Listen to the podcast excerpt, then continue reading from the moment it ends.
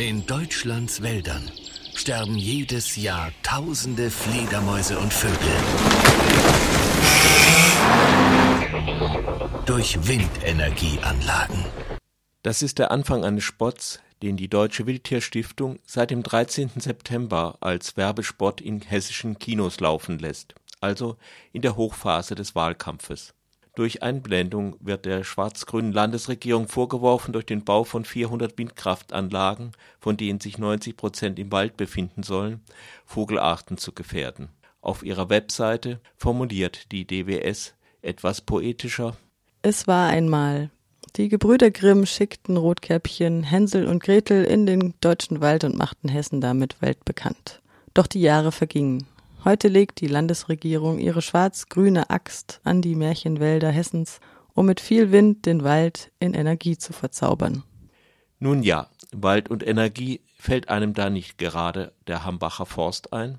Warum wirbt die DWS nicht für dessen Erhalt und hat sie nicht überhaupt etwas gegen Windenergie?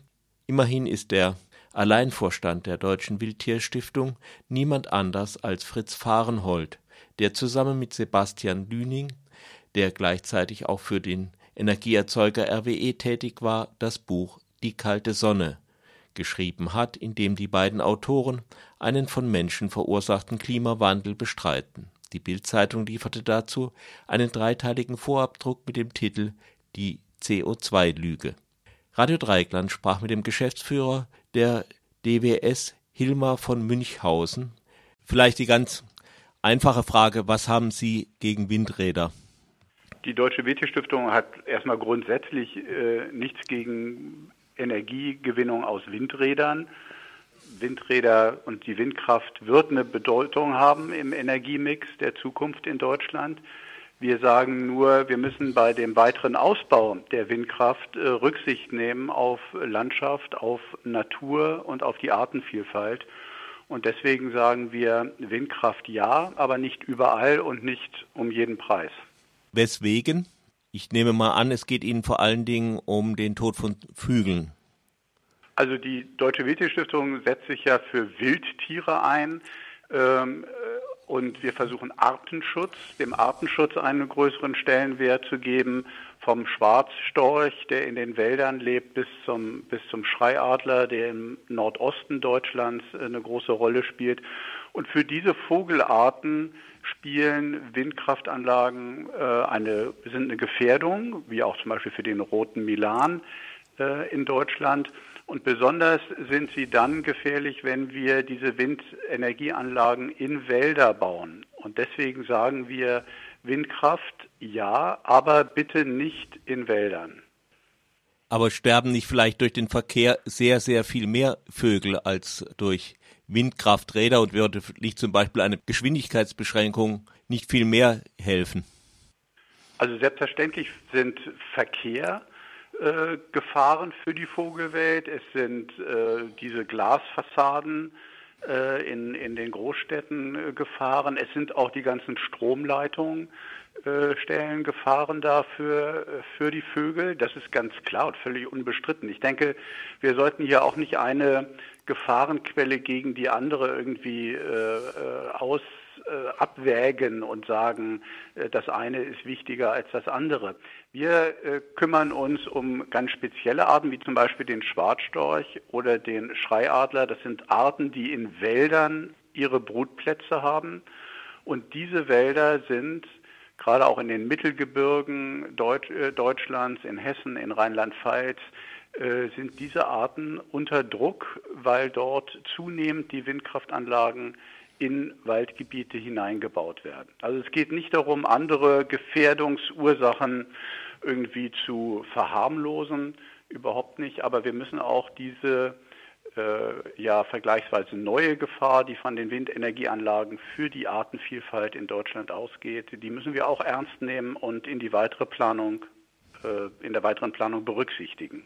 Nun haben Sie ja während des Wahlkampfs in Hessen einen Sport geschaltet, der ganz speziell diese Windräder ins Auge nimmt und nur Windräder. Genau, Windkraftanlagen im Wald. Ne? Darum geht es in dem, mhm. in dem, in dem Spot. Äh, gerade Hessen gehört zu den Ländern, die ihren Ausbau, die den Ausbau der Windkraft sehr, sehr stark in den letzten Jahren auf Waldgebiete verlagert haben. Also raus aus dem Offenland, weil wahrscheinlich da der Bürgerprotest zu stark ist oder aus welchen Gründen auch immer. Neun von zehn neuen Anlagen in Hessen werden im Wald errichtet. Äh, und das halten wir für eine gefährliche Entwicklung aus Sicht des Natur- und Artenschutzes. Und darauf wollen wir mit diesem Kinospot äh, hinweisen. Nun wird ja der Wald nicht nur durch 400 Windräder beeinträchtigt, da werden ja auch im Hambacher Forst 200 Hektar ursprünglicher Wald abgerodet oder sollen abgerodet werden. Haben Sie da auch protestiert? Beim, also wir, wir, wir können ja nicht bei allen, bei all den Dingen protestieren, um, wo es sich sicherlich zu protestieren lohnen würde. Der Hambacher Wald war mal über 4000 Hektar groß. Ähm, es hätte sich gelohnt, damals vielleicht sorgsamer äh, zu überlegen, mhm. ob man diesen Wald der Braunkohle opfern sollte oder nicht. Das wurde aber damals aus wirtschaftlichen, aus gesellschaftlichen Gründen ähm, so entschieden. Das heißt, der Wald äh, ist bis auf einen wirklich winzigen Restanteil jetzt abgebaggert worden. Der BUND hat jetzt ja äh, mit seiner Klage äh, zumindest erstmal den weiteren Abbau gestoppt. Man wird sehen, wie sich das weiter entwickeln wird. Ähm, aber wir dürfen auch den Blick nicht sozusagen verlieren, jetzt vom Hambacher Wald auf andere Gefährdungen für Waldgebiete. Und die sind in den Mittelgebirgen in Deutschland, bilden diese Windkraftanlagen Gefährdungen, nicht nur durch die Anlage selbst, wo Fledermäuse und Vögel äh, daran kollidieren, sondern zu diesen Anlagen müssen ja auch Straßen gebaut werden, äh, die wieder Folgenutzung nach sich ziehen. Das heißt, wir haben eine Zerschneidung von Waldgebieten, wir haben mehr Störungen in den Wäldern.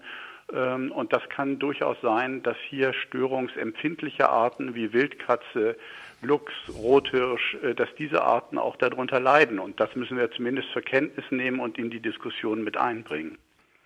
Also das Gericht sah anscheinend beim Hambacher Forst doch ein Problem und das nicht als eine Größe negligible. Gut, in das letzte Urteil gibt es noch nicht. Sie prüfen noch, aber jedenfalls ja. prüfen sie.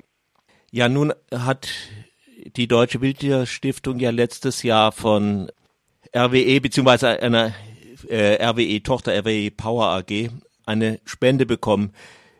Wie steht es da mit Ihrer Unabhängigkeit? Na, wir bekommen, wir versuchen für unsere Artenschutzarbeit natürlich von vielen Unternehmen Spenden zu bekommen. Das ist für uns als relativ kleine Organisation ein schwieriger Weg. Die großen Umweltorganisationen haben es da einfacher, äh, Spenden und Fördergelder aus der Wirtschaft zu bekommen. Wir sind von den Firmen, von denen wir Geld bekommen, völlig unabhängig. Wir lassen uns von diesen Firmen nicht in unsere Politik äh, hineinreden und wir nehmen Geld aus der Wirtschaft, um damit ganz gezielt Artenschutzprojekte in Deutschland äh, zu finanzieren, wie zum Beispiel zum, zum Feldhamster oder zu anderen Arten.